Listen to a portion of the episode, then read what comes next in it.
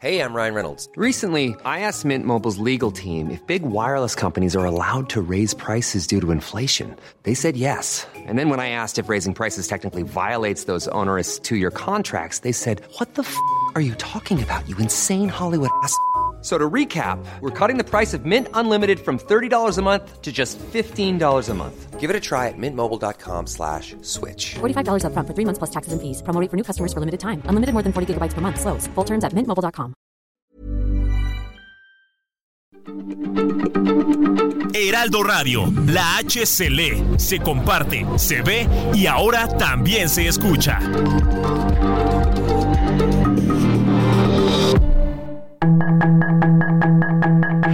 Tarde a tarde, lo que necesitas saber de forma ligera con un tono accesible. Solórzano, el referente informativo.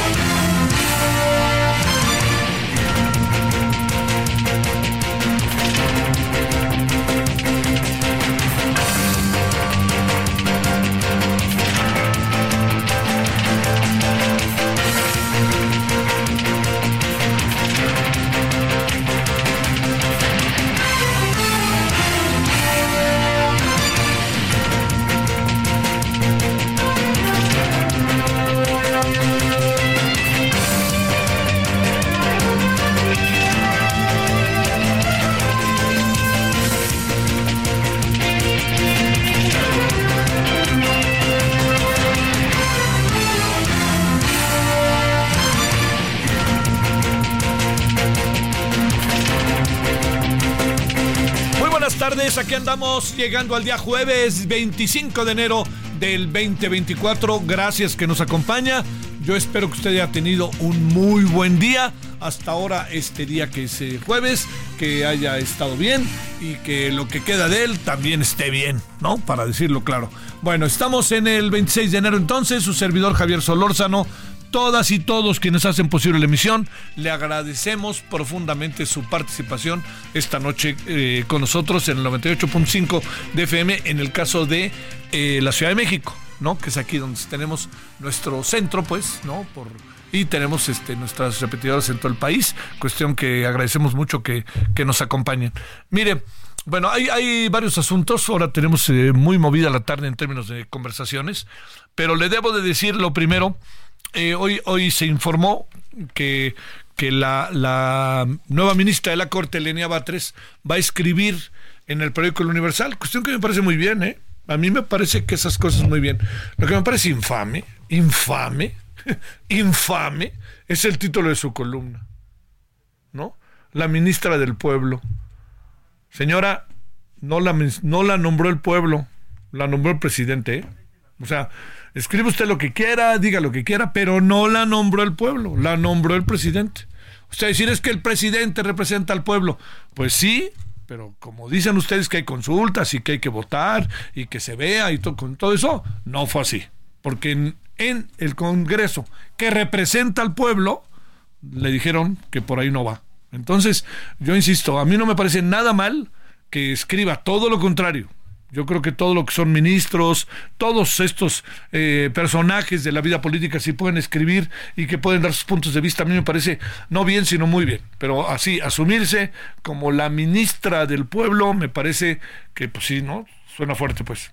Suena fuerte, ¿no? Este, digo, se asumen y se, se personifican de esa manera. Bueno, ese es uno de los asuntos, no quería pasarlo por alto. Lo segundo, mire, eh, empiezan a darse a conocer, que eso ya se sabía que iba a pasar, ¿eh? tampoco este, le estemos descubriendo el hilo negro, ya sabíamos que iba a pasar de este que eh, le diría yo que lo que estamos este digamos lo que estamos viendo es ya las designaciones de los partidos de sus candidatos a senadoras, senadores, diputadas, diputados. Este es un proceso que me parece sumamente importante porque ahí se va viendo el perfil también de lo que los partidos van pensando, ¿no? Morena trae líos, eh, todos traen líos, ¿no? Eh, habrá que ver cómo resuelve sus líos este, cada uno de los partidos, pero lo que ya se empieza a conocer, particularmente en, la, en el PRI y en el PAN, pues diría yo, es más de lo mismo. A ver, usted con razón me podrá decir, es que no hay más. Bueno, algo tiene de razón, algo tiene de razón. Pero es que fíjese que nuestra clase política, si algo ha hecho, es este, enquistarse y no moverse. Entonces, yo le diría, pues sí, digamos, ¿de, ¿de, dónde sacamos más gente? Pues es que no la producimos, no la construimos, no la creamos, no buscamos que haya más gente. Y yo creo que bajo esta perspectiva va a ser muy difícil que haya una evolución en el mediano, en el corto plazo, de los cuadros que, que componen los partidos y que componen a futuro, digamos, en, este hablo de aquí al mediano plazo del 2024, que componen ni más ni menos que todo lo que tiene que ver con el legislativo. Son en la mayoría de los casos las mismas caras, los mismos nombres. Eh, esto, ¿a quién le viene bien y a quién le viene mal? En el gran balance de las cosas. Le viene bien, ni más ni menos que a, eh, eh, yo le diría, le viene bien, ni más ni menos que a Morena. ¿Va a tener problemas Morena? Sí, pero le viene bien a Morena. ¿Por qué? Porque Morena eh, tiene la hegemonía. Entonces, puede, digamos, empujar y de cualquier manera va a tener un voto seguro, un voto duro seguro, ¿no? Y eso no va a cambiar. No va a cambiar de aquí a tres días, ni a cinco días, ni de aquí al 2 de junio del 2024. ¿Qué es lo que pasa con los otros partidos? ¿No? El gran problema de los otros partidos es que en algún sentido le están dando todo, todo, todo parque suficiente a, lo, a, la mayoría, al oficialismo y, parque suficiente al presidente. Los nombres y los apellidos de quienes hoy han sido, han sido nombrados, le diría yo este, que eh, en estas listas de además plurinominales, quiere decir que de seguro algunos de los que han mencionado, de seguro este, van a llegar, eh, digamos, por la razón simplemente de la suma de los votos, van a llegar, pues la gran pregunta que uno hace, este, ¿y qué van a ir a hacer ahí? Si en buena medida el voto que se llevó a cabo en el, en el 2018 tenía que ver, vamos a reiterarlo, perdóneme que sea enfático en ello, tenía que ver con dos cosas. Una, con aquello que tiene que, ver con el hartazgo de la sociedad. La sociedad ya no quería a estos, así para decirlo claro, quería otra cosa. La representación de la otra cosa, si me, si me permite, la representación de lo que podría ser un cambio, es la que personifica el presidente López Obrador. El presidente, hoy presidente López Obrador, digamos, lo hemos hablado muchas veces, gana por muchos motivos pero distingamos algunos, otra vez. El hartazgo de la sociedad. Ya no quería ni a PRI, ni a PAN, ni a PR, ni eso de PRD. Ya no lo quería. Segundo, las virtudes evidentes que tiene el, el, personaje, ¿no? López Obrador. Y tercero, que representaba por lo menos la esperanza y una forma de ver distinta a futuro las cosas, ¿no? Que haya sido o no haya sido es lo que tenemos que discutir y decidir a votar. Eso es lo que va a pasar. Pero aquellos que expulsamos con el voto, aquellos que expulsamos con el voto del 2000, ¿no? que era el PRI, y llegó ese gran candidato que era Fox y ese presidente que realmente fue profundamente desigual, este, que se llama Vicente Fox, aquello que fue la elección del 2006, del hartazgo, de, la, de, de, una situación de hartazgo que iba creciendo y creciendo y que de repente apareció ya con el nombre y el apellido de este de, de, de, Enrique Peña Nieto, ¿no? Este, que ya apareció en el 2012 y que en el 2006 aparecía ni más ni menos que con el nombre de Andrés Manuel López Obrador, que no le alcanzó junto con lo que pasó, que no se puede soslayar.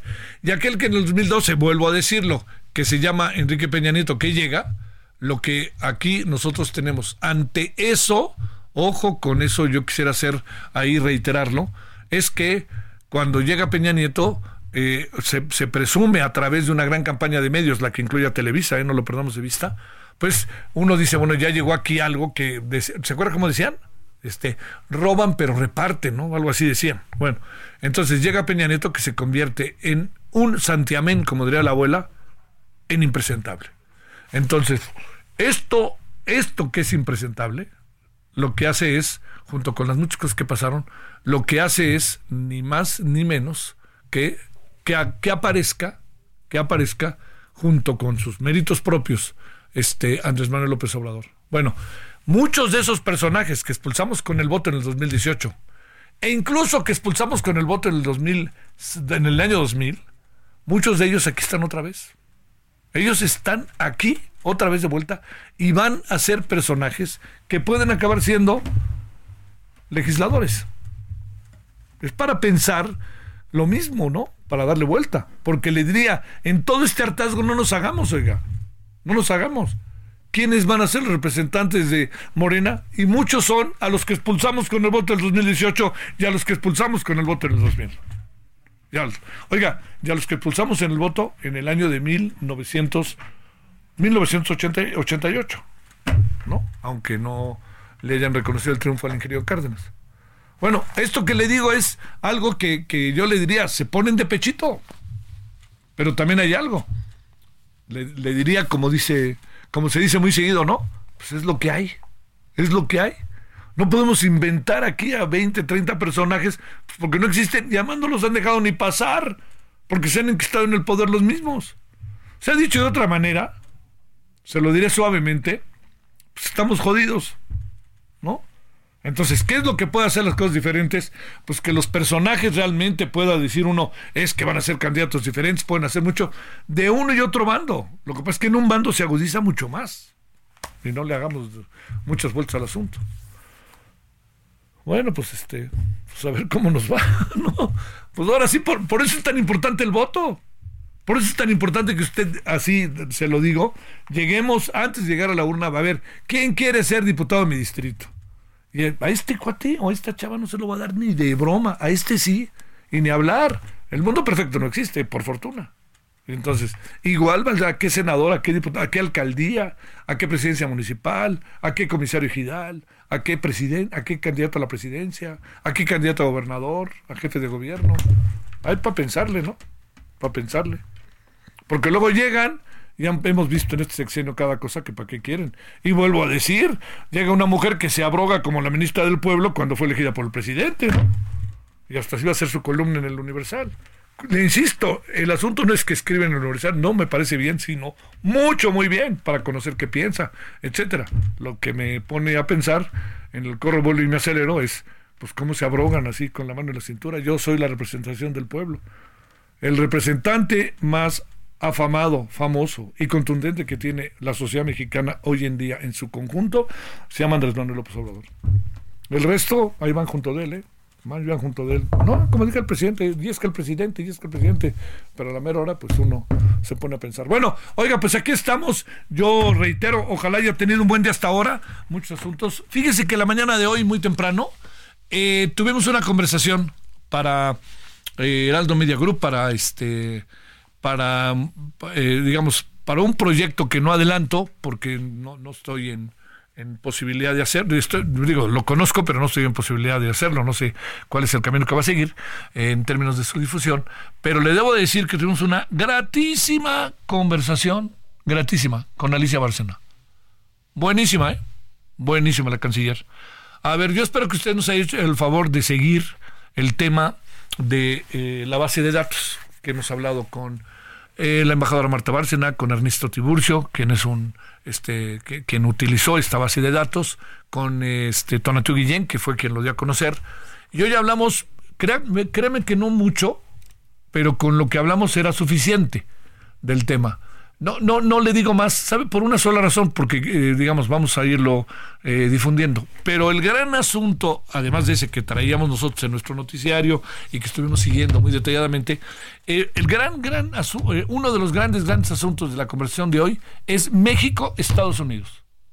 Así como lo ve la canciller. Y lo que eventualmente se pueda hacer desde México y desde aquí, desde aquí hablo desde esta empresa, desde nosotros, con Estados Unidos. Entonces, ya no digo mucho más, pero yo creo que viene algo que va a ser sumamente interesante como proyecto estratégico. No, no piense solamente en el término de negocio, sino lo que puede ser estratégico en términos de pensar eh, en los mexicanos en Estados Unidos para que conozcamos, para que se conozca en Estados Unidos lo que pueden hacer en Estados Unidos. Así, ellos, en términos de su nacionalidad, no documentados. Yo creo que puede ser muy interesante. Bueno, ya, no adelanto mucho porque en una de esas ya el siguiente paso que se lo cuente. Bueno, vámonos a las 19.15 en hora del centro. Eh, insisto, espero que haya tenido hasta ahora un muy buen día eh, jueves. Y si le parece, vámonos con el resumen y luego vamos a hablar de algo importantísimo. Está intensificándose el COVID vía pirola. Hablaremos de ello. La información de último momento en el referente informativo. Consejerías del Instituto Nacional Electoral apuntaron que ante los seis nombramientos de encargados de despacho hechos por la presidenta Guadalupe Tadei de manera unilateral, su tarea es vigilar el cumplimiento de sus funciones. Previo a la sesión, el consejero Marín Faz señaló que los nombramientos son decisiones unilaterales, derivadas de la resolución del Tribunal Electoral, por lo que afirmó que vigilarán el desempeño de sus funciones. El titular de la Fiscalía General del Estado de Morelos, Uriel Carmona Gándara, promovió un amparo con el cual busca que se suspenda el proceso que se inició en su contra por su presunta responsabilidad en el delito de encubrimiento por el favorecimiento derivado del caso de Ariadna Fernanda. Ante el proceso electoral en curso, la Comisión Política Permanente del Partido Revolucionario Institucional, encabezada por el presidente del Comité Ejecutivo Nacional, Alejandro Moreno, aprobó la lista de las cinco circunscripciones y el listado nacional al Senado, en la que aparecen priistas mexiquenses que han desempeñado otros cargos. En la lista destaca la exaspirante a la gubernatura del Estado de México, Alejandra del Moral, que buscará una diputación federal a través de la representación proporcional. Esta mañana fueron encontrados en el interior de un vehículo compacto con cromática de taxi del Estado de México cuatro personas sin vida en la colonia Ampliación Santa Catarina, en el límite con la alcaldía capitalina de Tláhuac. Las cuatro víctimas presentan disparos de arma de fuego y tenían una bolsa de plástico en la cabeza. Jennifer N., presunta responsable de atropellar a afición del Club de Fútbol Monterrey afuera del TSM, fue llevada al municipio de San Pedro, donde un juez le dictó prisión preventiva oficiosa. La mujer de 25 años, originaria de Texas, fue privada de su libertad en lo que se decide si será vinculada a proceso por los delitos de homicidio doloso calificado con alevosía y ventaja, así como por lesiones leves, leves extendidas y gravísimas, y que ponen en riesgo a la vida humana. La compañía aérea estadounidense Alaska Airlines estimó que la suspensión de vuelos de algunos Boeing 737 MAX 9 en Estados Unidos tendrán un impacto de 150 millones de dólares en su balance.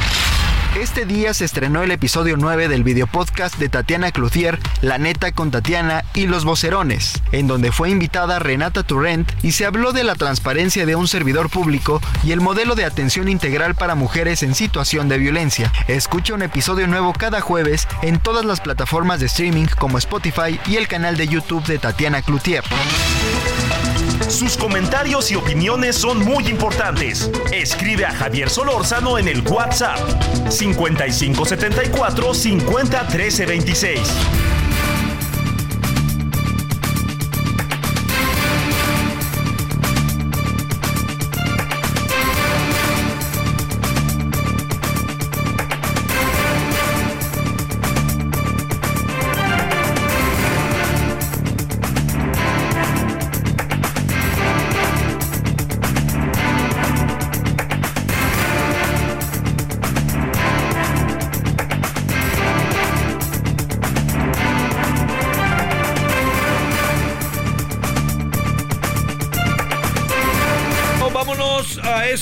Que son ahora eh, las 19 con 19 en la hora del centro.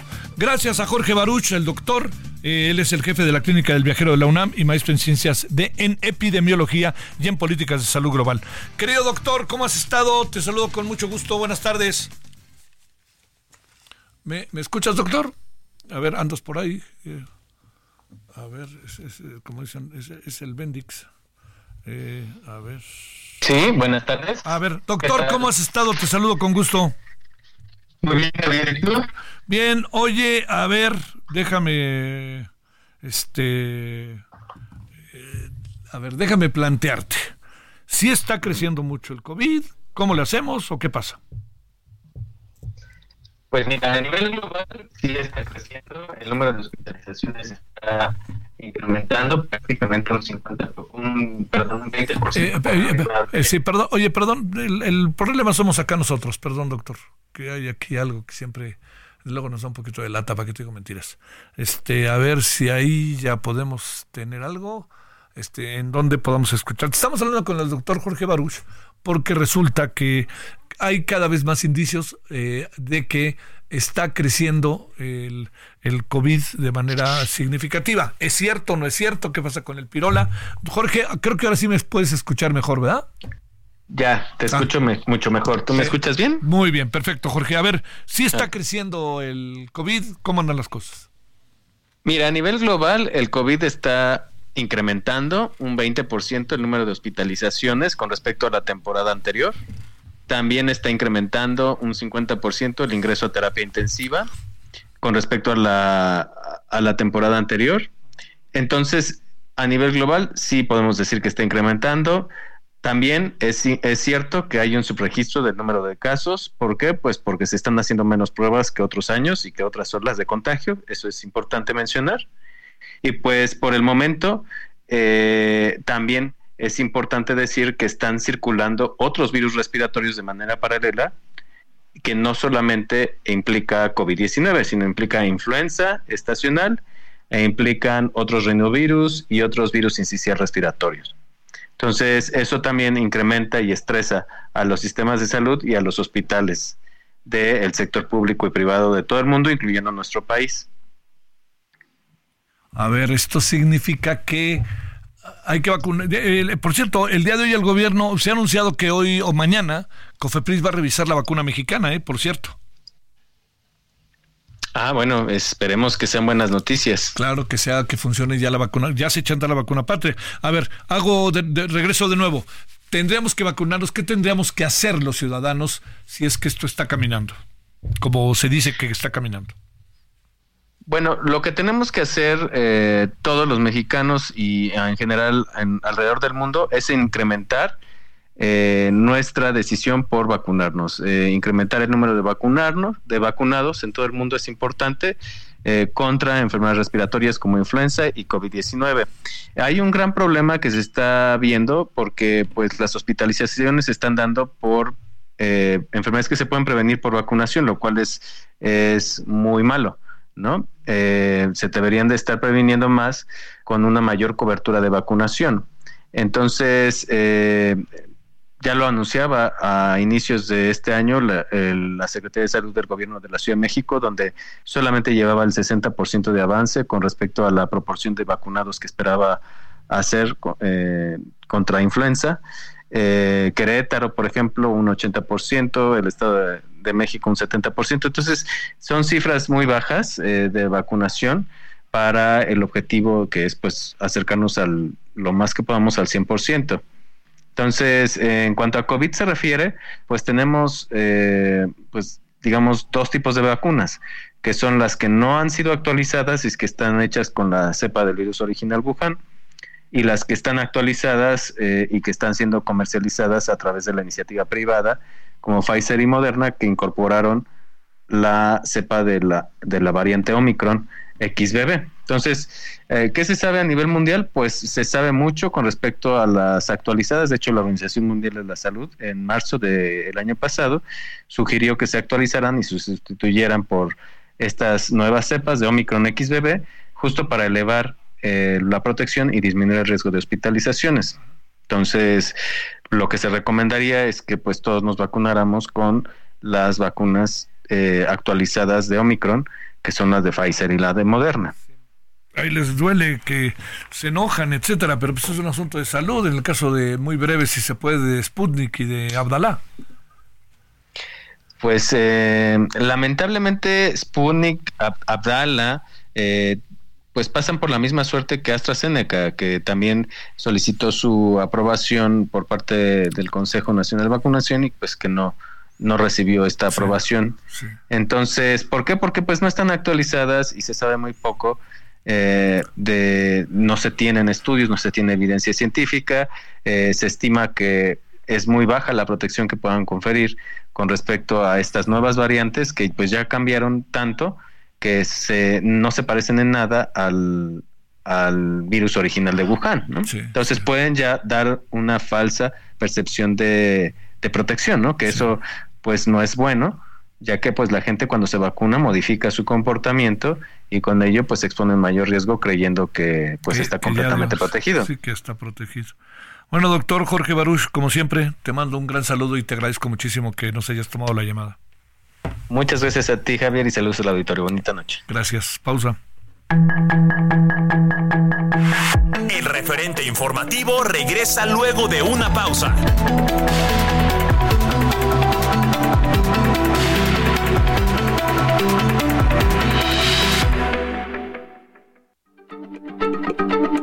Heraldo Radio, la H se lee, se comparte, se ve y ahora también se escucha.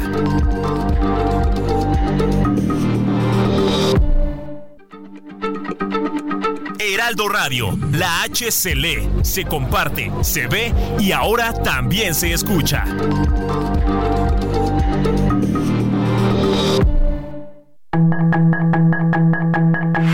Estamos de regreso con el referente informativo.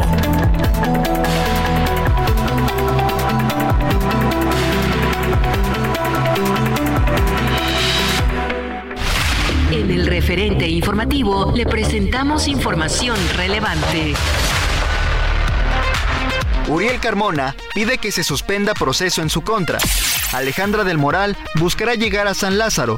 Ken Salazar reconoció que existen grupos criminales de México con armamento de calibre militar. Detienen a 20 trabajadores que transportaban migrantes en Oaxaca. México será el anfitrión de la Feria Internacional de Turismo 2025. Ex asesor de Donald Trump es condenado a cuatro meses de prisión por desacato en investigación del asalto al Capitolio.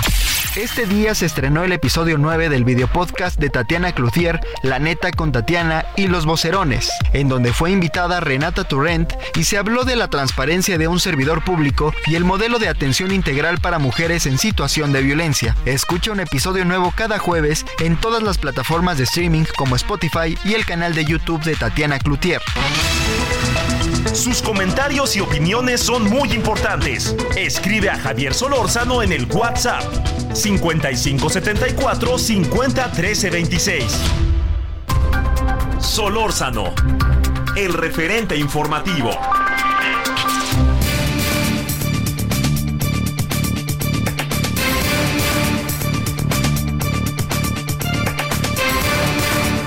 Bueno, cuando vienen los asuntos de violencia, este, que están, son una constante, pero de repente hay momentos en que se agolpan, ¿no? ¡Pum! Uno tras otro, tras otro, tras otro. Hay varias cosas ahorita que están girando entre nosotros que es muy importante atender, explicárnoslas y a ver, bueno, como siempre, le pedimos a alguien que además esté en una zona que es una zona complicadísima en este momento en materia de la violencia, quien es Alberto Guerrero, Guerrero Baena, doctor en política de seguridad por la Universidad de Sussex, Reino Unido, consultor especializado en temas de seguridad. Querido Alberto, como siempre, gracias por tu tiempo, que estés con nosotros. ¿Cómo te ha ido? Muy buenas noches.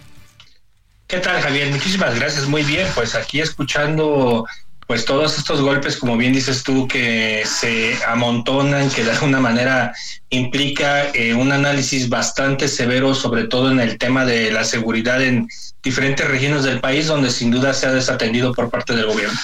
A ver, Alberto, eh, em, empecemos por, por algo que, que me parece que en este momento debe adquirir en términos, en términos eh, locales, allá en Michoacán, una relevancia eh, que simplemente al ver lo que tuvimos oportunidad de conocer vía ti, que es este los comunicados que se dieron, lo que es este eh, todo lo que tiene que ver con Citácuaro, cómo el cártel Jalisco Nueva Generación se arremete contra el sindicato con otro este con otro de los grupos, el grupo de Conrado. Empecemos por ahí. Ahí ahí qué está pasando y te diría ¿cómo me llama la atención cómo se refieren al gobernador y al secretario de gobierno, el secretario de seguridad? Como, la guerra no es contra ustedes, ¿eh? Gracias, ¿no? Híjole, ¿no? Qué cosa, ¿no? Adelante, Alberto. No, y, y qué importante que señalas esta situación, Javier, porque Hoy en día, pues sabemos perfectamente que los gobiernos, ya sea de cualquier tipo de orden, no son interlocutores. Inclusive, como tú lo señalaste de manera oportuna, aquí el tema es contra un comandante en específico de la Secretaría de Seguridad Pública y esto implica también el tema de, de la limpieza de mandos que desde hace mucho debió de haber en el en la seguridad pública en Michoacán. Entonces es fundamental entender que pues el gobierno ha quedado, ha hecho a un lado donde, como bien lo, mencionaste, el tema es, sin duda, la guerra es entre cárteles locales, cárteles de Jalisco Nueva Generación, pero también en este sentido, la guerra también es contra alguien que está, que se corrompió dentro de la estructura local de seguridad y que les está cobrando, pues de alguna manera, extorsiones a los este, madereros de la zona. Y entender que también, pues, obviamente el crimen organizado, pues no se iba a quedar eh, en este sentido con las manos este, atadas a la cintura, porque al final ellos son los que de alguna manera detonan esta máquina de hacer dinero en diferentes rubros en el oriente michoacano. En este caso se habla de la madera, pero también en esa zona pues se habla de, de la carne, el pollo, este, inclusive también el tema de las artesanías. O sea, es todo un, es toda una situación donde, pues sabes que gobernador Alfredo, secretario José Alfredo, pues yo con ustedes no tengo nada que ver, nada más quítenme del camino al comandante, que es el que me está, eh, me está quitando de alguna manera el control específico de la zona. ¿No te parece, Alberto, que el gobernador, digo, entiendo, este, que digamos es de Morena, eh, que tiene una labor, más ahorita que vienen elecciones, va a ser muy importante lo que se haga desde Palacio de Gobierno, pero ¿no te da la impresión de que el gobernador en este tema de la seguridad está todo el tiempo rebasado o diluido? ¿O es una impresión, te lo digo con, con toda claridad, simplemente mediática? No, mira, yo creo que en estas circunstancias lo hemos platicado con diferentes actores políticos, sobre todo eh, gente que ha coincidido en algunas legislaturas con el propio gobernador cuando era diputado local. Sin duda el tema, pues es un tema donde prácticamente el Estado que ha quedado hecho a un lado, donde tenemos un, un descontrol total en materia de, de, la seguridad pública, no hay una estrategia, eh, digamos que acorde a las necesidades del Estado, por el otro lado, pues también se le quitan, por ejemplo, en términos de vialidad, se le quita a la Policía Estatal la facultad de infraccionar a los, este, a los transeúntes, en este caso a los este, conductores de vehículos, y que sin duda te da más que otra cosa un tema de de libertinaje que de alguna manera se puede llevar en las propias este, carreteras del Estado y que sin duda pues el, el tema más importante es la poca, la poca inteligencia, el poco trabajo que se está haciendo para apaciguar un estado que sin duda siempre tiene conflictos, es un estado que siempre, por sus características históricas, por sus características geográficas, y sobre todo por todos los grupos que tú perfectamente conoces, Javier, sin duda este, merece una atención especial y una, un significado pues de alguna manera relevante dentro del esquema de seguridad. El problema es que el propio, el propio Estado mexicano, incluido el gobierno federal, pues no han volteado sus ojos hacia los graves problemas que tiene el Estado y que sin duda, pues como lo, lo hemos venido señalando constantemente, eh, es más lo que sucede que lo que realmente se registra. Hoy en día tenemos este tema de Citácuaro, pero si nos damos una vuelta por algunas de las zonas este, más agrestes de Michoacán, pues sin duda vamos a encontrar todo tipo de hecho delictivo. Eh, a ver, hay un reporte también de un nuevo ataque con explosivos y drones ahí en el mismo Michoacán. Eh, Alberto, ¿qué pasó? Pues mira, el tema, el tema trascendental es el mismo. La propia, las propias este, eh, grupos delincuenciales, este, los propios, este, pues utilizan la tecnología, utilizan la tecnología como una forma importante de, de buscar esta notoriedad, a la vez también de, de, que este, de que este tema de, de los ataques con drones, pues sin duda te da entender que, que pues no están no, no están para que el propio gobierno estatal pueda meter mano, porque sin duda estos grupos, en el caso concreto de estos grupos que utilizan este tipo de tecnología, pues están moviéndose por parte de la geografía del estado y creo que es muy importante. Por ejemplo, zonas como Apatzingán, Buenavista, que hemos visto, Tepalcatepec, ahora están invadiendo también parte de Zitácuaro, parte del oriente michoacano, y pues te da la, impresión de que el, el, Estado en sí está invadido por parte de estos grupos del crimen organizado. Oye, eh, ¿de dónde pudo venir este ataque? ¿Qué se sabe del ataque? Eh, entraron murieron personas. Este, eh, ¿En qué son exactamente atacaron allá en Michoacán? Son explosivos y drones. De repente, entiendo que a la autoridad no le puede gustar que se hable de explosivos y drones, pero están a todo lo que dan, ¿no? No, mira, y, a la autoridad no le va a gustar porque al final de cuentas la labor de ellos hubiera sido en todo caso hacer labor de investigación para, para tratar de confiscarlos, ¿no? En este sentido, pues ah, hubo dos ataques, uno en Zitácuaro y el otro en la zona de Apatzingán también. En este sentido también hubo una, un ataque y por el otro lado, pues también hace unos días se dio el tema de una desmantelamiento de un laboratorio este, en la Huacana, ¿no? Y es, y es en estas circunstancias donde te das cuenta de que todo el Estado pues prácticamente está invadido por este tipo de, de grupos este, del crimen organizado, por ejemplo, el decomiso de, de los explosivos y los drones, pues se llevó en, a cabo en la, en la Huacana, una zona que también históricamente es parte de esas derrotas del ejército mexicano y que, y que sin duda pues te da para entender. El otro, el otra explosión que hubo con drones se hubo fue en la comunidad de Las Cruces, en el municipio de Tumbiscatío. Entonces, son zonas agrestes, zonas donde pues muy pocas ocasiones llega la autoridad, ya sea de cualquier orden, municipal o estatal, de la federal ni te digo porque no hay acto de presencia y que sin duda te desnudan, como te lo digo, el tema de una estrategia nula por parte del gobierno del estado y que la federación pues ha olvidado el tema. Oye, a ver, entrando eh, eh, en Guerrero, eh, el presidente municipal de Tascoledil, por alguna razón, me parece que justificada de promoción del Estado en una feria de turismo en Madrid, se encontraba en España. Eh, eh, digamos, lo que me sorprende son dos cosas. Uno, cómo se pudo ir sin no prever lo que estaba pasando con sus servicios de inteligencia en Tasco. Y segundo, cómo se atreve a decir que son pequeños bachecitos que ya pasarán. Pues es la poca noción que se tiene en el, en el tema de la, en la materia de seguridad, cuando ellos como ediles, pues obviamente no hay una coordinación o no hay un entendimiento con sus propios mandos policiales, sin duda minimizan el tema cuando la realidad que estamos viendo, pues tú lo has visto en, en todo este proceso, sin duda el tema de Tasco, que es un atractivo turístico impresionante, se ha vuelto un pueblo fantasma donde prácticamente el circular por la vía pública pues se ha convertido en un riesgo, ¿no? Y donde en todo caso la propia seguridad municipal, amén de que esté vigilando y amén de que, como tú lo dices, esté haciendo labor de inteligencia que en muchas ocasiones no, no hace la, la policía municipal, en ese sentido tendría que haberlo consultado con el gobierno estatal, este, pues se ha dedicado más a hacer transporte de público por el tema de llevar a la gente a los trabajos y que sin duda pues también pues te habla precisamente de cómo es que determinados sectores productivos de una localidad pues son presas de este tipo de, de extorsiones por parte del crimen organizado.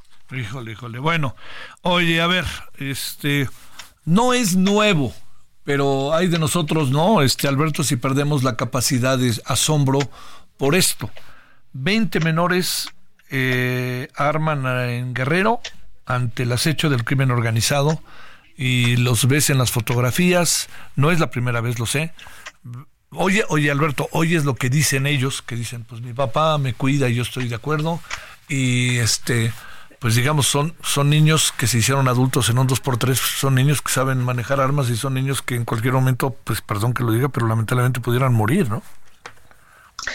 Y como bien lo dices, es un tema donde no debiéramos de perder la capacidad de asombro, pero también volteas a diferentes regiones donde ves a niños también en esas mismas circunstancias, pero trabajando para la parte opuesta, para el crimen organizado. Claro que sí, claro.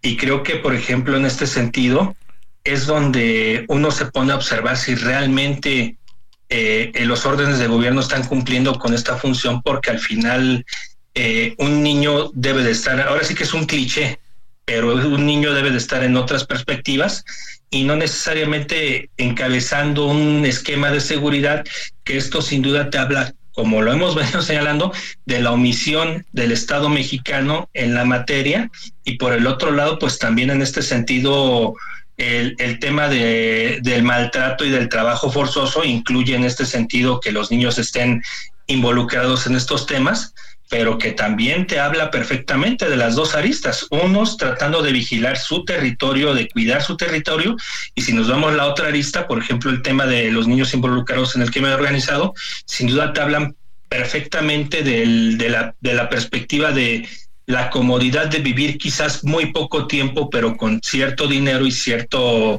legado que le pueden dejar a sus familias, porque saben perfectamente que van a morir. En ambos casos, para mí es un riesgo y sobre todo te habla perfectamente de lo que nosotros hemos dejado de hacer en temas de seguridad y sobre todo eh, la falta de presencia del Estado mexicano. La autoridad municipal, estatal, federal, eh, no me da la impresión de que tenga este asunto en su agenda, ¿no? Como que lo ve como una excepcionalidad, me da la impresión, ¿no?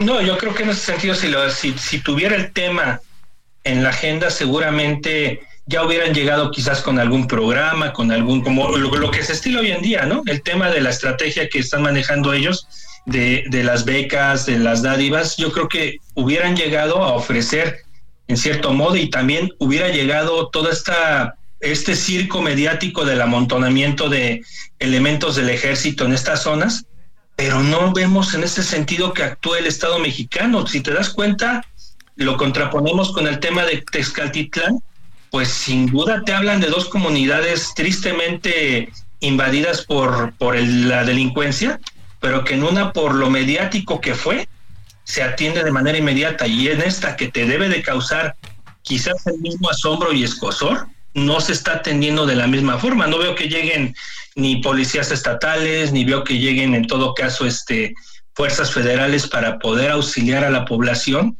en, estas, este, en estas vicisitudes que viven diariamente. Este, eh, para, para cerrar, se está agudizando el problema en Michoacán eh, de la violencia. Eh, para cerrar también, el gobernador anda en otros menesteres, se está cerrando, agudizando el problema en Guerrero, la gobernadora anda en otros menesteres, o sea, lo, lo, digo porque son las cabezas de los estados, no por otra razón, no es un asunto de señalamiento que no tenga otro objetivo que el que te digo. Pues mira, yo creo que eh, el encargo político que tienen implicaría que estuvieran atentos, obviamente sí a una permanencia de, la parte electoral, porque sin duda es una de las tareas que tienen como, como, vamos a decirlo, cabeza visible de un proyecto político en un estado, pero que sin duda también deberían estar atentos a lo que sucede, porque en los dos estados eh, si nosotros nos vemos, vemos las noticias en todas las, este, en los portales locales e inclusive con periodistas que trabajan de manera independiente, hay cuestiones que suceden tanto en Guerrero como en Michoacán que no se documentan.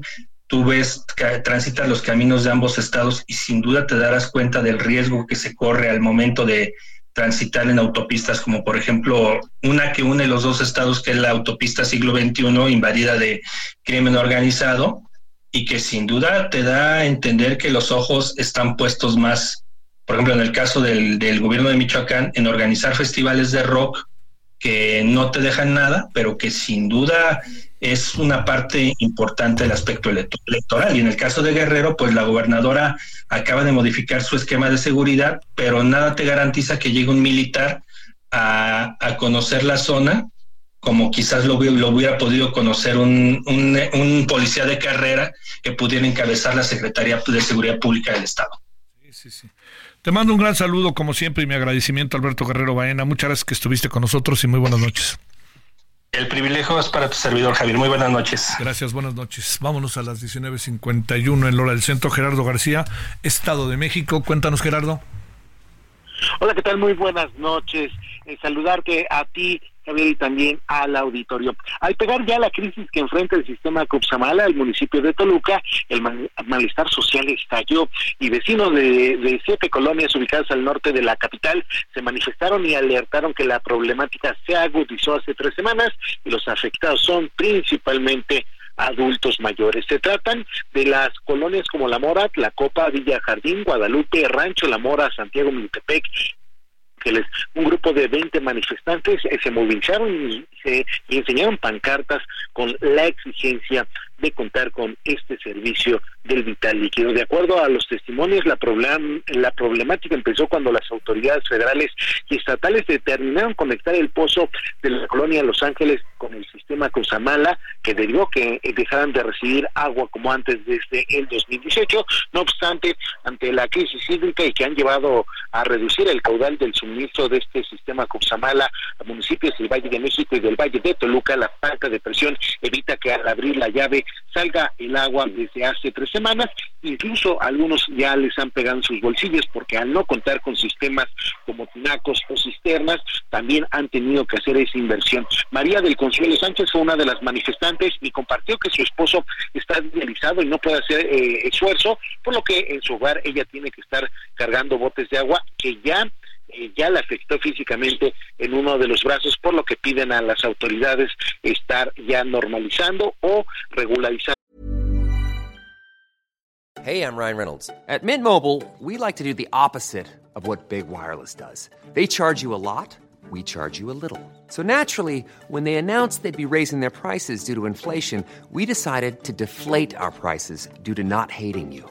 That's right. We're cutting the price of Mint Unlimited from $30 a month to just $15 a month. Give it a try at mintmobile.com slash switch. $45 upfront for three months plus taxes and fees. Promote for new customers for limited time. Unlimited more than 40 gigabytes per month. Slows. Full terms at mintmobile.com. este servicio y que les avisen qué días sí y qué días no para que se estén preparando. En respuesta, el gobierno municipal aceptó que la problemática ocurre no solamente en estas siete colonias, sino se extiende a 55 de 17 delegaciones y reveló que en cuatro años el suministro de agua del Cupsamala pasó para este municipio de Toluca de 658 litros a 260 litros y por ello también ya están activando el servicio de distribución de agua a través de pipas. Así el escenario de esta crisis hídrica que ya pega en Toluca. Oye, oye, este, híjole, bueno, sí es una crisis real la de Cozamala, porque luego también hay estos rumores de que abren y cierran la llave cuando se les antoja. ¿Tú qué alcanzas a apreciar, que, eh, Gerardo? No, sí, se viene arrastrando esta crisis hídrica del sistema Copsamala desde hace eh, cuatro años. Lo hemos eh, venido eh, también reportando en estos años, en donde también cabe destacar que en el último corte que se dio por parte de la Conagua es que se tiene un 40% de su capacidad y el déficit es de 37% por ciento por presas. El Bosque tiene un 60%, Villa Victoria 30% y Valle de Bravo 34%. Estos eh, en este último municipio de Vallesano ya van en, dos ocasiones que hacen manifestaciones porque al ser turístico le pega en la imagen porque ya hay menos agua, se han tenido que estar reduciendo los servicios en lanchas, pero también los prestadores de servicios, los restaurantes han tenido que irse adentrando hacia este lago porque eh, cada vez menos hay esta agua. Sí está pegando, empezó con estos municipios aledaños al sistema Cupsamala y ahora ya está viéndose eh, reflejado en las zonas, eh, en estas zonas como lo es en Toluca, que no había una manifestación de esa manera. Saludos y buenas noches, Gerardo. Gracias. Buenas noches. Pausa. El referente informativo regresa luego de una pausa.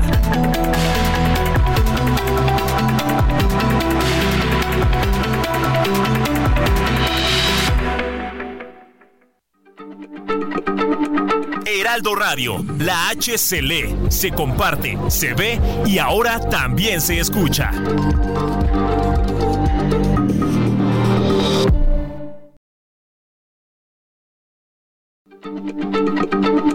Heraldo Radio, la H se lee, se comparte, se ve y ahora también se escucha.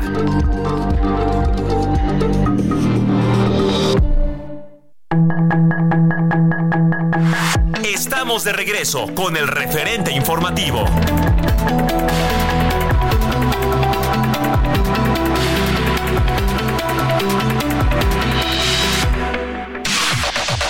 La información de último momento en el referente informativo. El expresidente municipal de Atlixtac, Guerrero, Marcelino Ruiz Esteban, fue asesinado a balazos junto con su esposa Guadalupe Guzmán Cano la noche del miércoles a la altura de la comunidad Atempa del municipio de Chilapa. Tanto Marcelino Ruiz como Guadalupe Guzmán buscaban nuevamente un puesto en las próximas elecciones de junio. Tres meses del paso del huracán Otis en el puerto de Acapulco Guerrero, la red de semáforos y señalítica de este centro turístico aún no han sido reparadas en su totalidad. 90% de la infraestructura vial, puentes, semáforos, cruces siguen sin operar con normalidad, lo que ha generado caos vial en avenidas e incremento de accidentes. Xochil Gálvez, precandidata de la coalición Fuerza y Corazón por México, salió en defensa de la Comisión Nacional de los Derechos Humanos y señaló que el hecho de que no haya quien la encabece, en referencia a Rosario Piedra, no quiere decir que tenga que desaparecer como lo pretende hacer la actual administración. El embajador de Estados Unidos en México, Ken Salazar, precisó que hay grupos criminales en Estados Unidos y México que usan armas de asalto con calibres militares. Sin embargo, no se tiene todavía información de si estas proceden del ejército estadounidense. En el municipio de José Joaquín de Herrera, en el estado de Guerrero, autoridades comunitarias integraron a la policía comunitaria de la localidad a un grupo de niños de entre 11 y 15 años con el propósito de proteger a su comunidad. Esto mientras un grupo de adultos emprendió la búsqueda de una familia desaparecida desde el 19 de enero. En este sentido, el secretario de Gobierno del estado, Ludwig Marcial Reynoso, afirmó que denunciarán a quienes armaron a niñas y a niños, ya que armar y presentar en público a menores es atentar contra los derechos de la niñez. El Instituto Nacional Electoral informó que un total de 100.156 mexicanos que residen en el extranjero se han registrado para votar en las próximas elecciones del 2 de junio, con lo que ya supera la cifra de 98.47 que votaron en 2018. Sus comentarios y opiniones son muy importantes. Escribe a Javier Solórzano en el WhatsApp 5574 501326. Solórzano, el referente informativo.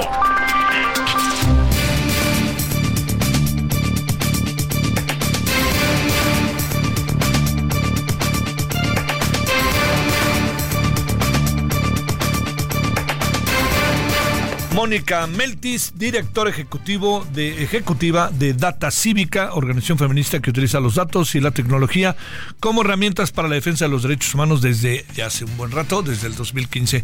Querida Mónica, muy buenas noches, ¿cómo estás?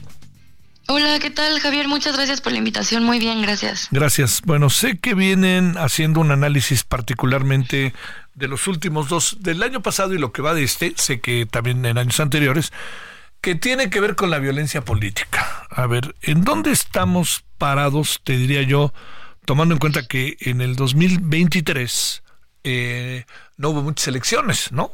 Las hubo. Y que este año hay elecciones aquí, allá y en todas partes, ¿no? A ver, adelante, Mónica. Así es. Pues efectivamente eh, llevamos documentando este tipo de violencia desde el 2018. Nosotras documentamos en Data Cívica ataques, asesinatos, atentados y amenazas contra personas que se desempeñan en el ámbito político, gubernamental o también contra instalaciones de gobierno o partidos. Justamente nosotros em, este tipo de violencia le llamamos violencia criminal electoral y específicamente eh, documentamos este tipo de violencia pues creemos que eh, es una forma en la cual el crimen organizado busca influenciar eh, las elecciones, ¿no? Y esto, si bien como mencionas, em, se concentra en los momentos electorales, lo que hemos visto en la documentación del año pasado, que hasta la fecha de lo que hemos documentado es el año con mayor em, incidentes de violencia que hemos eh, podido documentar. Y pues bueno, enero ya se perfila como el enero de los eneros que hemos documentado con mayores casos, ¿no? Justamente hoy Hoy mismo hubo un asesinato más en, Guerrero al exalcalde de, de, al exalcalde y su esposa de Guerrero em, cuando iban en una carretera, ¿no? Y efectivamente cuando revisamos la información de eh, los municipios en Guerrero, vemos que, bueno, el año pasado a finales hubo un asesinato de tres elementos de la policía de Guerrero, ¿no? Posteriormente eh, hubo un asesinato también a, al regidor del ayuntamiento de Coyuca de Benítez. Entonces, este tipo de, documentación lo que nos dice es, si bien eh, en los momentos electorales es en donde se suele concentrar este tipo de violencia, cada vez hay mayor concentración de, incidentes en, a lo largo del año, ¿no? Y, pues efectivamente lo que, lo que hemos documentado y lo que prevemos para este año es que, pues como bien dices Javier, son las elecciones pues más grandes que ha habido hasta ahora en la historia de México y pues muy probablemente estemos ante un escenario eh, de, mucha violencia criminal electoral en este contexto, ¿no? Este, eh, las cosas eh, bajo esta perspectiva, Mónica, eh, digamos, eh, el otro día en La Razón había un, un, un, este, un estudio que eh, sé que ustedes a lo mejor creo que tuvieron algo que ver respecto a que donde hay más ataques o más agresiones es en los en, los militantes de Morena. Esta, esta lógica supongo que tiene que ver con la gran cantidad que son, o también te lo diría porque tuvieran que ver eventualmente con la delincuencia organizada, algunos, y entonces esto pues entra en un terreno de, inevitablemente expansivo. Este, a ver, hay partidos en donde son más agredidos o menos agredidos. ¿Qué alcanzan a ir viendo de todo esto? Pues es cierto que, que hay, digamos, una concentración, en, por ejemplo, en, funcionarios o eh, candidaturas, precandidaturas de, de, Morena, pero en realidad tampoco es una, un patrón como muy claro, ¿no? O sea, lo que vemos es que existe este tipo de violencia eh, en todos los partidos, dirigida a todos los partidos políticos e incluso ni siquiera solamente a personas que están eh, contendiendo contra por un cargo sin, eh, de, elección popular, sino también a personas funcionarias públicas que ya están trabajando en, en los municipios, ¿no? Eh, o en las localidades. En ese sentido, nosotras no hemos, no podemos no podemos decir que hay, digamos, una un patrón en donde claramente esté dirigido hacia un partido u otro, porque mm, pues hemos visto así como el día de hoy em, al ex, exalcalde perredista, ¿no? Y también hemos visto muchos casos de Morena, hemos visto casos de, de, distintos partidos, ¿no? Entonces, en ese sentido, tampoco hay, digamos, todavía información contundente. Creo que este año eh, lo que podamos observar va a ser muy importante para poder pues empezar a hacernos estas preguntas con mayor información, ¿no? Pero creo que ahorita no estamos en ningún, con ninguna certeza para poder asegurar esto. Sin embargo, pues es cierto que eh, hay, hay, digamos, mayores eh, incidentes en personas que están en el partido de Morena y pues precisamente una de las hipótesis es pues hay, ahorita hay más em, hay más comicios que, Morena ha ganado, ¿no? En ese sentido, pues sí, sí hay, digamos, esa concentración, pero no estamos todavía en posición de decir por qué, ¿no? Creo que este año va a ser importante para poder hacernos estas preguntas. Sí, claro. Este, eh, digamos, es muy difícil prever lo que viene, pero variable central te preguntaría en todo este proceso tendrá que ver con los dimes, diretes internos de los partidos, pero te pregunto, también tendrá que ver eh, obviamente la delincuencia organizada, ¿no? Justamente la, documentación que nosotros hacemos en Data Cívica, en el proyecto de Votar entre Balas, tiene que ver con eh, una documentación a partir de identificar en notas periodísticas. Tenemos una metodología que pueden revisar en votarentrebalas.datacivica.org eh, para, para entrar en más detalles. Pero lo que nosotras hacemos es buscamos en noticias locales si hay alguna confirmación de que el incidente que estamos documentando em, proviene de un atentado, digamos, del, por parte del crimen organizado. Y en ese sentido, lo que a nosotras nos interesa entender muy bien es cuál es el grado de influencia que busca em, generar a partir de estos incidentes los grupos de crimen organizado, ¿no? Porque un poco ahí la premisa es eh, en la medida, no solamente los grupos de, crimen organizado buscan influenciar a nivel territorial, o sea, el control territorial, sino también buscan tener influencia en la toma de decisiones de las democracias a nivel local. Esa es una de las grandes claves. los gobiernos, eh, sobre todo diría yo estatales, claro que por supuesto el gobierno federal, los servicios de inteligencia, pero los gobiernos estatales, este, ¿crees que tengan un buen mapeo de todo esto?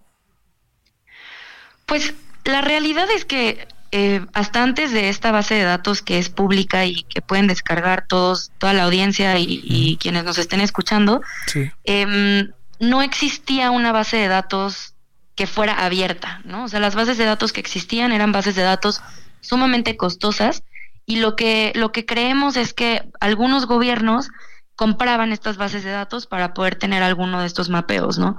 Parte de lo que nosotras queremos a través de votar entre balas es justamente socializar y democratizar, aumentar el acceso a la información de este tipo de, documentación que tenemos porque creemos que es muy importante, no solamente para los gobiernos de los estados, sino para los partidos, para los tribunales electorales, para los propios institutos electorales locales, ¿no? Para tener mapeos de qué es lo que está sucediendo y poder hacer cada una en sus propios contextos estos, digamos, herramientas de prevención ¿no? o, de contingencia, planes de contingencia y de riesgos. Sin esta documentación es difícil poder, eh, poder digamos, más allá de la información de contexto, eh, generar esta, este tipo de herramientas de prevención, ¿no? entendiendo por supuesto que este trabajo de prevención es, es complejo y tendría que ser una, un trabajo interinstitucional que involucre, por supuesto, a las secretarías de seguridad, y a los institutos electorales locales, pero también hay que decir que una de las, una de las instituciones más, eh, digamos, a quienes más se dirigen los ataques que hemos documentado son las instituciones de seguridad pública, ¿no? Y lo que vemos además a nivel local es, estamos en un contexto en el cual se le ha apostado por fortalecer al ejército y a las Fuerzas Armadas y por, digamos, debilitar eh, a las policías a nivel local. Y pues frente a este contexto también la pregunta es, pues qué tanto la las policías y las instituciones de seguridad pública a nivel local eh, pueden hacer frente a este tipo de, ataques y, y, creo que creo que para nosotras lo importante es comunicar que estas estrategias tienen que ser a fuerzas em, estrategias interinstitucionales que permitan justamente crear planes pues de entrada para documentar toda esta violencia, sistematizarla y poder pues ver dónde son los focos rojos, ¿no? O sea, en Guerrero vemos claramente que hay focos rojos importantes, en Veracruz, ¿no? Em, en ese sentido, pues sí creemos que eh, este tipo de documentación puede ser muy útil para, para las estrategias de prevención que, que las instituciones puedan generar. Sí. El tema de género, ¿cómo ubicarlo, Mónica Meltis? Pues nosotras documentamos, eh, por supuesto, tenemos una desagregación por género. Lo que hemos identificado es que em, la mayoría de las víctimas, el 84% de las víctimas eh, de este tipo de incidentes son, em, perdón, el 78% de las, de las víctimas corresponde al género masculino. Em, sin embargo, sí hemos visto un aumento en la violencia dirigida hacia las mujeres,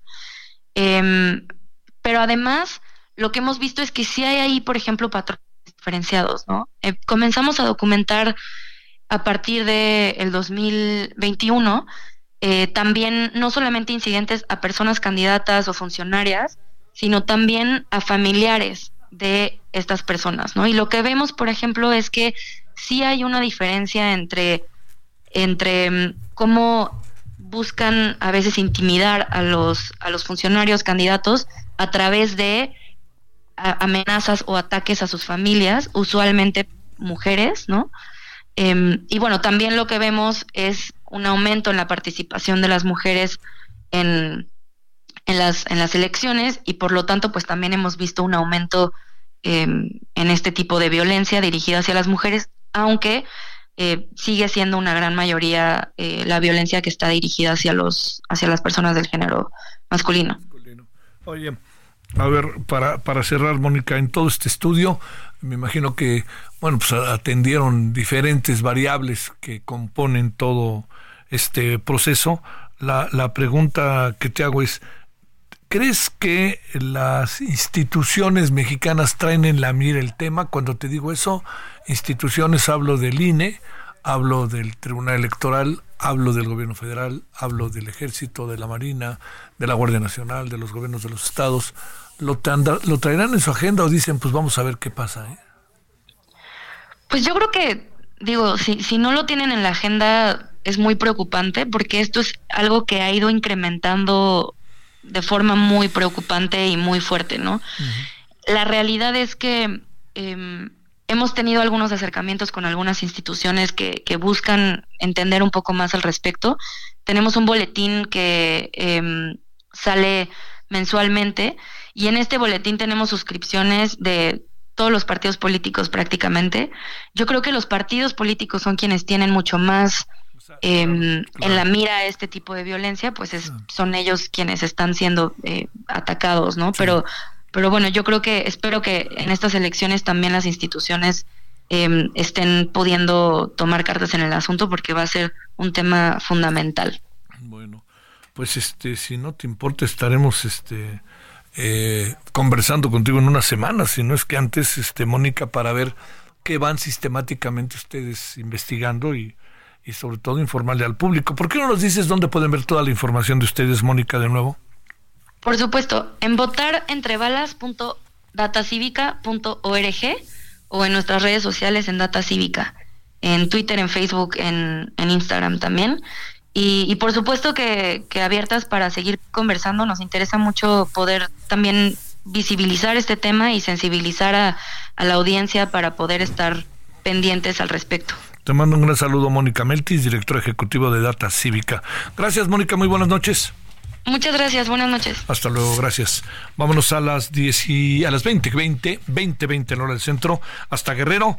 Bueno, este, por más que pasan cosas en Guerrero, yo pienso que el asunto no cambia, no cambia. Y a pesar de, compren, de que compren refrigeradores. Bueno, a ver, Carlos Navarrete, ¿qué anda pasando por allá en tu estado? Buenas noches. Javier, buenas noches, buenas noches al auditorio. Comentarte que este día, con la presencia y el respaldo de los titulares de la Secretaría de la Defensa Nacional, de la Secretaría de Seguridad Pública del Gobierno Federal, Crescencio Sandoval y Rosa Isela Rodríguez, la gobernadora de Guerrero, Evelyn Salgado Pineda, le tomó protesta al nuevo secretario de Seguridad Pública del Estado, Rolando Solano Rivera, emanado de las filas del ejército, en sustitución del capitán Evelio Méndez Gómez. En un evento que se realizó en la explanada de la sede del Poder Ejecutivo en Chilpancingo, Salgado Pineda le dio la bienvenida al nuevo responsable de la seguridad pública en la entidad, quien es general brigadier diplomado de Estado Mayor y cuenta con 37 años de servicio en la Sedena. Comentarte que Rolando Solano cuenta con maestría en Administración Pública, tiene un diplomado en Psicopedagogía por la Universidad del Ejército y Fuerza Aérea, también cuenta con cursos de mando y Estado Mayor General, cursos en la Escuela Superior de Guerra y cursos en altos estudios militares. Además cuenta con una maestría en Seguridad y Defensa Nacional en la República de Colombia. Durante el evento, la gobernadora manifestó que este cambio en la Secretaría de Seguridad Pública responde a la convicción que tiene su administración por redoblar esfuerzos y profundizar acciones para la pacificación del Estado. Comentarte también que este cambio en la Secretaría de Seguridad Pública ocurre en medio de la, crisis de violencia que mantiene al municipio de Tasco sin transporte público y sin clases hasta el día de hoy. Hasta que me reporte, Javier. Bueno, pues este, eh, ¿tú crees que cambia algo, mi queridísimo Carlos? Pues esperemos a que pase el tiempo y tomo protesta el nuevo titular. Vamos a darle seguimiento puntual al trabajo en el estado de Guerrero y bueno, te estaremos informando, ¿no? Cómo ocurre o cómo evoluciona el tema de la seguridad pública. Te mando un saludo, Carlos, allá hasta Guerrero. Muchas gracias. 2022 en la hora del centro. Sus comentarios y opiniones son muy importantes. Escribe a Javier Solórzano en el WhatsApp 5574 50 13 26. Solórzano el referente informativo.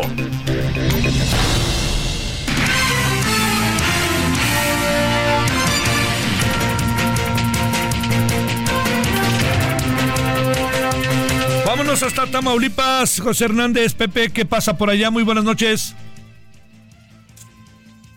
A ver, adelante, ¿qué pasó? Vámonos a... No está listo. A ver, vámonos hasta Ciudad Victoria, a ver si lo tenemos por ahí. Tú me dices si ya lo tenemos listo o mejor nos vamos a otra cosa. No, nos vamos a otra cosa. Bueno, a ver, le quiero decir que este el día de, del día de hoy vamos a tener, lo primero que vamos a tener es que se dio a conocer que en unas escuelas de Florida eh, están vetando libros de Elena Poniatowska, de Isabel Allende y García Márquez. Mire, yo que he tenido la oportunidad de estar a menudo en la Universidad, en la Universidad de Florida, en la, Universidad de Miami, que bueno, todo eso ahí, ahora, ahora le diría, este, pues bueno, uno, dice, eh, ¿cómo es posible que pase eso, no? ¿Cómo es posible que pase eso? Pero bueno, así fue. Vamos a hablar de ello. La Iglesia reconoce un abuso sexual. Hablaremos con Elena Ferrer sobre la inflación, riesgos, dónde andan los riesgos, eh, niños armados, niñas, niños armados, el tren Maya y lo que ha, lo que ha pasado en el, en el último, lo que ha pasado en el último, este, en el último, digamos, en, lo que se ha ido descubriendo respecto a cómo se han colocado algunas traves y algunos pilares.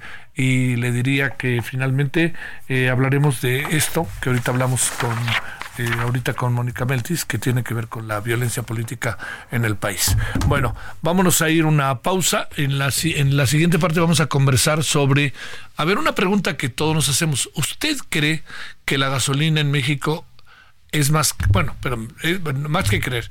La pregunta es, ¿es más cara o no es más cara que en los Estados Unidos?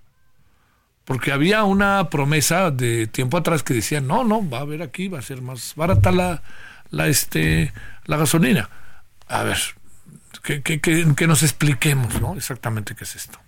Pausa. El referente informativo regresa luego de una pausa.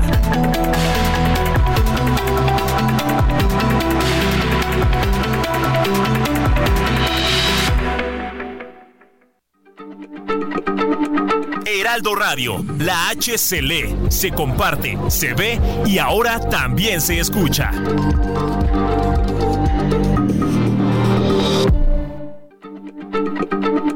Heraldo Radio, la H se lee, se comparte, se ve y ahora también se escucha.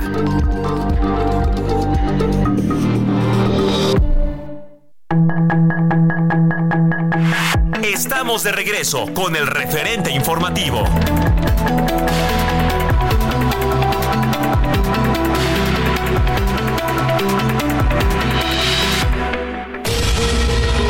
A través de un comunicado, el grupo terrorista Hamas aseguró este jueves que obedecerá un alto al fuego en su guerra contra Israel, si así lo dictamina la Corte Internacional de Justicia de La Haya, que mañana se pronunciará en el marco de una acusación de Sudáfrica contra Israel por genocidio contra los palestinos. El ejército de Israel intensificó este jueves su ofensiva en Jan Yunis, la región más importante del sur de la franja de Gaza y bastión del grupo terrorista Hamas, con potentes ataques incluso en áreas civiles, mientras los combates en todo el enclave palestino dejaron al menos 200 muertos en las últimas 24 horas. Dos mujeres activistas de la organización Personas por el Trato Ético de los Animales protestaron contra las corridas de toros durante la misa que celebraba el Papa Francisco para la unidad de los cristianos en la Basílica de San Pedro y fueron desalojadas por agentes de la Gendarmería Vaticana cuando pretendían acercarse al pontífice. Posteriormente, el Papa Francisco pidió seguir rezando por el fin de las guerras, especialmente las de Ucrania y Tierra Santa, al volver a abogar por la unidad de los cristianos a pesar de lo que dijo, nuestros cansancios de nuestras costumbres, y pidió que el amor al prójimo sustituya la violencia que aflige a varios países del mundo. Peter Navarro, ex asesor del expresidente de Estados Unidos Donald Trump, fue condenado este jueves a cuatro meses de prisión por haberse negado a colaborar con el Congreso en la investigación sobre el asalto al Capitolio de 2021, después de que un tribunal de Washington lo declaró culpable en septiembre pasado de dos delitos de desacato. El presidente de Ecuador, Daniel Noboa, destacó la colaboración que mantiene su país con agencias de inteligencia de otras naciones para combatir la violencia desencadenada por los grupos criminales contra los que declaró un conflicto interno armado el pasado 9 de enero tras la fuga de Adolfo Macías, alias Fito, líder de la banda delictiva Los Choneros. El presidente de Guatemala, Bernardo Arevalo de León, denunció este jueves que encontró micrófonos y juguetes de espionaje en su despacho, mientras su equipo aseguró que continúa la inspección de instalaciones y vehículos para descartar la presencia de más objetos de vigilancia por parte del personal del Ministerio de Gobernación Chapín. Para el referente informativo, Héctor Vieira. Sus comentarios y opiniones son muy importantes. Escribe a Javier Solórzano en el WhatsApp 5574 50 Solórzano, el referente informativo.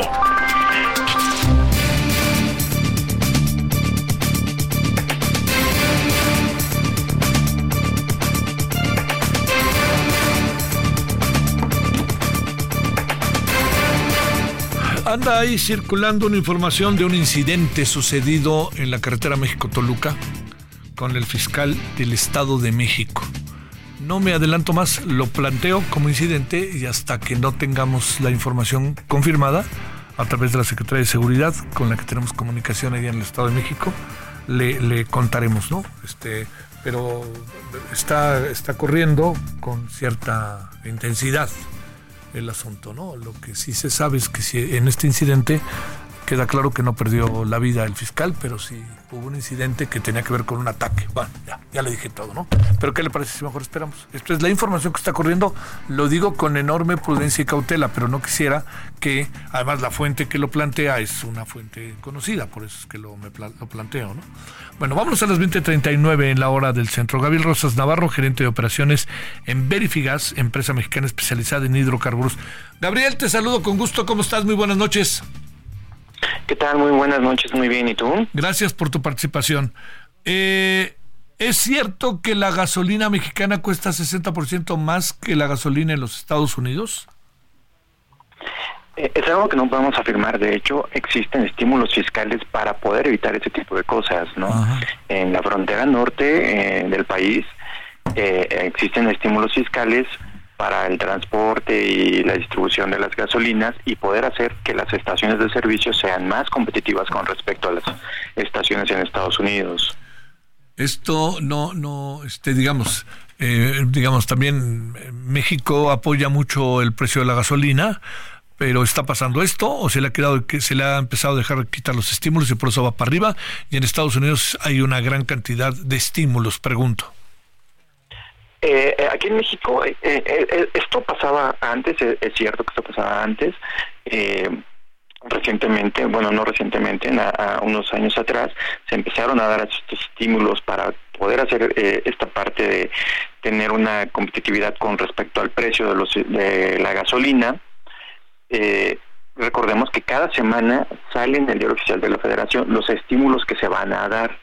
Entonces no es un estímulo fijo, siempre va variando eh, puede que en algún momento la gasolina de Estados Unidos sea más barato que en, eh, el país, ah, pero como repito, va variando. ¿no? Lo que el presidente eh, planteó como candidato y en varias ocasiones que la gasolina en México bajaría, incluso lo llega a decir a 10 pesos. Este, es, es, es muy complicado, ¿no? El mercado es muy, es muy, es muy brutal, ¿no? ¿Cómo ves, Gabriel? E-, efectivamente, sí, sí es algo muy complicado poder llegar a tener eh, un precio de 10 pesos en, en, la gasolina.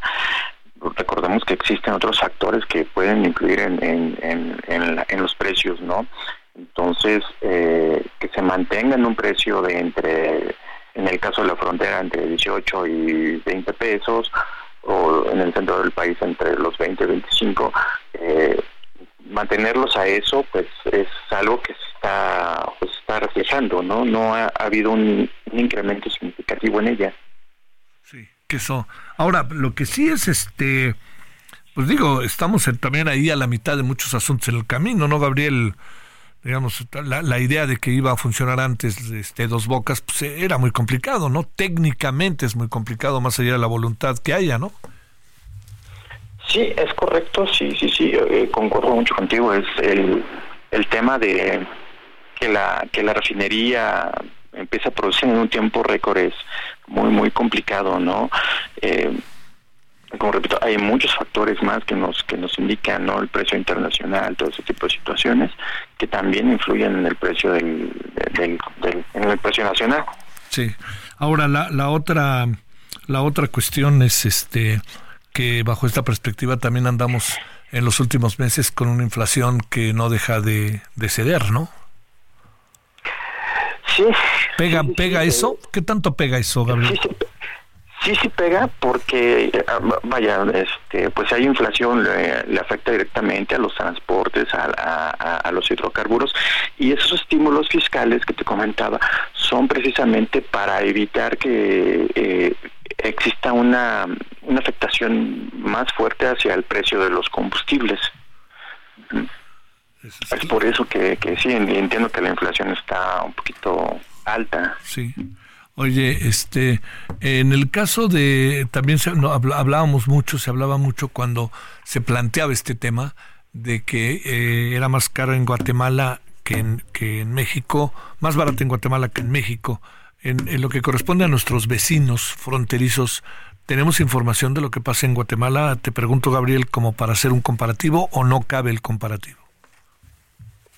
Mm, realmente no creo que quepa el comparativo. Eh, la parte, eh, yo realmente es, es, una afectación más directa con Estados Unidos que con que con el vecino del sur porque digamos la actividad económica es diferente no somos económicamente eh, nuestra actividad es un poquito más fuerte que la parte de Guatemala. Sí claro.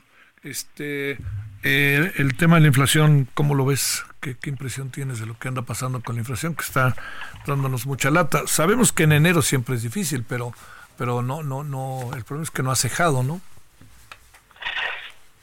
Sí, es, correcto. Yo creo que digo, es un fenómeno natural que está pasando. Digo, se está, eh, se ha estado, en mi perspectiva, creo que se ha estado controlando un poco.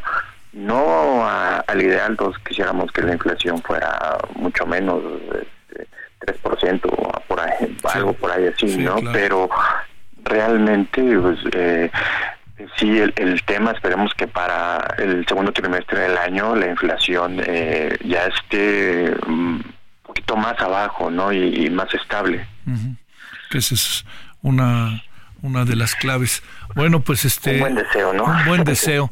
A ver, eh, te pregunto, ¿qué irá a pasar con, con el precio de las gasolinas este, en México? Eh? Va a estar en ese subir y bajar, ¿verdad? Eh, sí, eh, el comportamiento ya se ha visto en la parte histórica que ha estado en subir y bajar. Eh, es complicado que vaya a haber una tendencia hacia la baja. Tenemos que prepararnos en que siempre va a estar un pesito o unos centavos más, pero siempre cuando sea eso, no unos centavos y no haya un golpe amplio, no, no, no haya un gasolinazo, por así llamarlo, no de una manera este, eh, muy, este, con una jerga muy típica, ¿no? Sí, es que lo que pasa es que, digamos, el, eh, ya sabes, entre gobierno y gobierno pasan muchas cosas, ¿no? Pero dice el gobierno que no hay, este, no iba a haber gasolinazos. Lo que pasa es que no sé si, este, esté incrementándose la gasolina paso a paso y no podemos hablar de este de gasolinazo porque ha ido subiendo y subiendo y, cuando volteamos la cara tenemos un precio que, que resulta alto, ¿no? Sí, sí, sí, sí, e, es correcto, ¿no? Se tendría que, llegar a un precio eh, favorable en donde pues ya no suba de eso, ¿no? En donde sea un, de, igual, hablando de buenos deseos, un 23 pesos a lo mucho y 20 pesos, ¿no? Y ya no puede pasar de esos. Ah, ahora recordemos que vienen otros fenómenos como la parte de los combustibles no fósiles, las energías limpias, ¿no? Que también podrán ayudar a que el precio se mantenga. Sí, sí, sí. Bueno, este es tiempo ahí también, tiempo que tendremos que ver. Te mando un gran saludo, Gabriel Rosas Navarro. Muchas gracias que estuviste con nosotros. Muchas gracias por el espacio, un saludo. Más bien, muchas gracias a ti que nos hiciste el favor de estar aquí con nosotros. Vámonos a las 20 con 46 en la hora del centro. Sus comentarios y opiniones son muy importantes. Escribe a Javier Solórzano en el WhatsApp 5574 50 Solórzano, el referente informativo.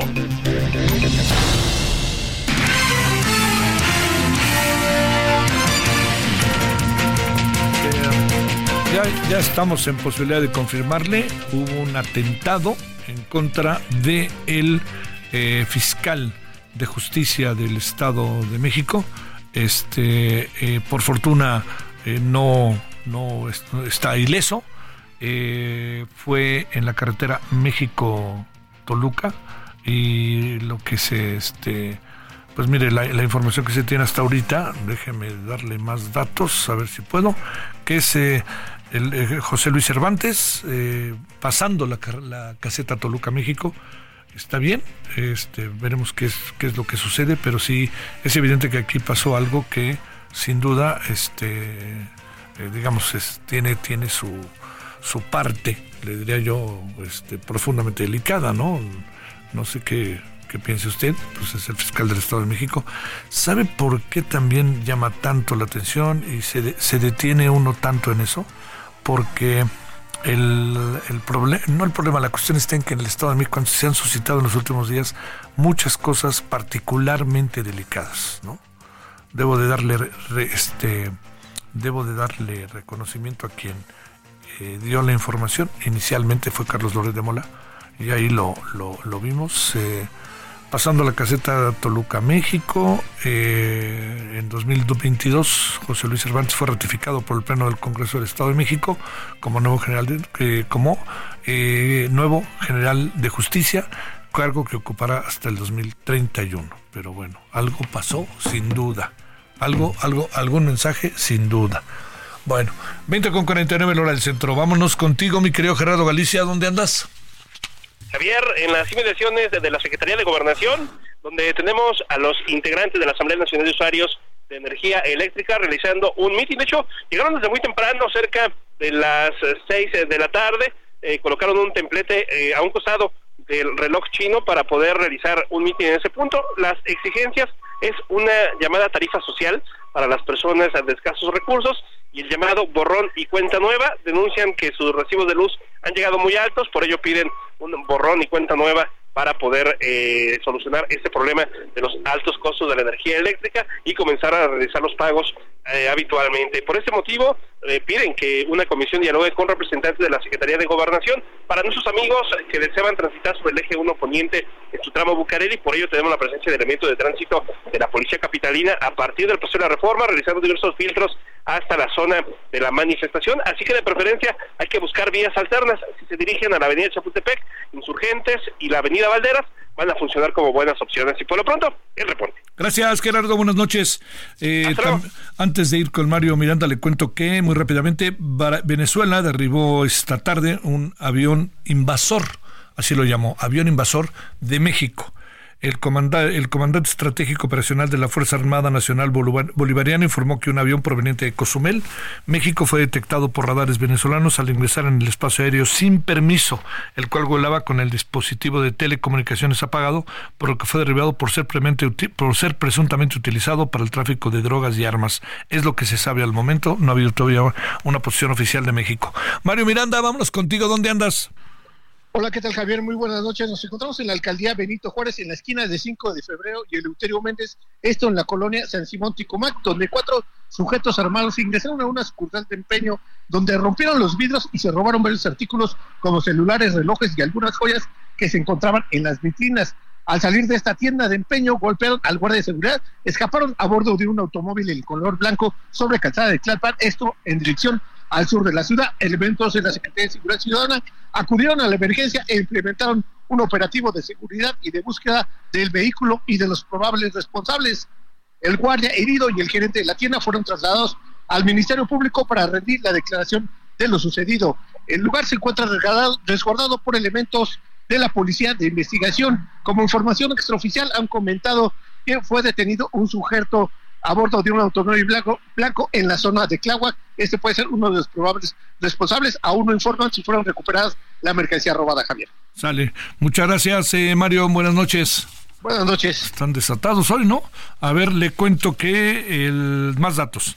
El fiscal sufrió el atentado pasado las 17 horas. De manera extraoficial, los hechos ocurrieron a la altura de la caseta de la venta, que si usted va a Toluca sabrá por dónde está perfectamente. El fiscal no sufrió ningún tipo de lesión y los agresores, fíjese, fueron detenidos. Estos fueron trasladados a las instalaciones de la Fiscalía de Asuntos Especiales en Toluca, donde se encuentran en este momento declarando. Así que parece que un fuerte atentado, un susto mayor, pero por fortuna parece que no pasó a mayores y ya agarraron a quienes perpetraron el atentado. Vámonos rápidamente a ver si ahora sí está Tamaulipas. Mi querido José Hernández, ¿cómo te va, José? Muy bien, Pepe, muy, muy buenas noches. Eh, la presencia de migrantes en las ciudades fronterizas de Tamaulipas se ha reducido de 21 mil a 5 mil, luego de que las autoridades estadounidenses han agilizado los trámites para el otorgamiento de visas humanitarias.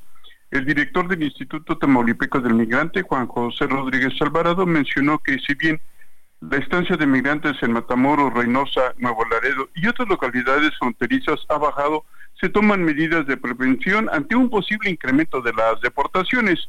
Debido al proceso electoral en los Estados Unidos, no descartó un incremento en las deportaciones eh, por los puentes internacionales de Tamaulipas, por lo que cual se plantean acciones a efecto de atenderlos, ya que el año pasado se alcanzó la cifra de 70 mil deportados. Indicó que de los 21 mil migrantes que se llegaron a tener en el norte de Tamaulipas, 1.400 eran menores de edad.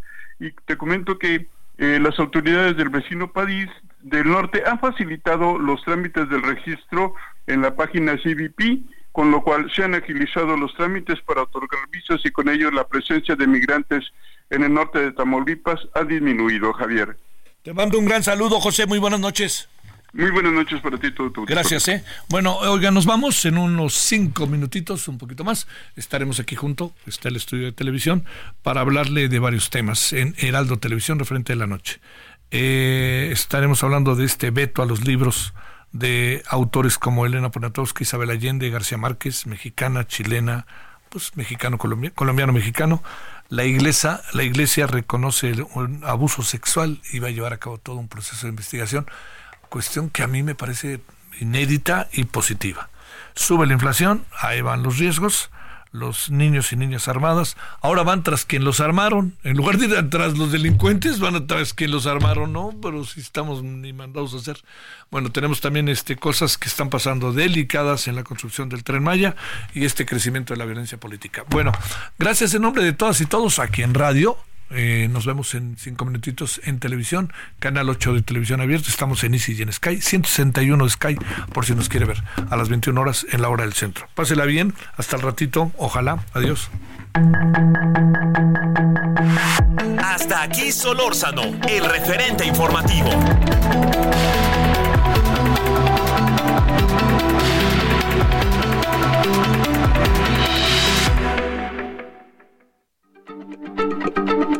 Heraldo Radio, la H se lee, se comparte, se ve y ahora también se escucha.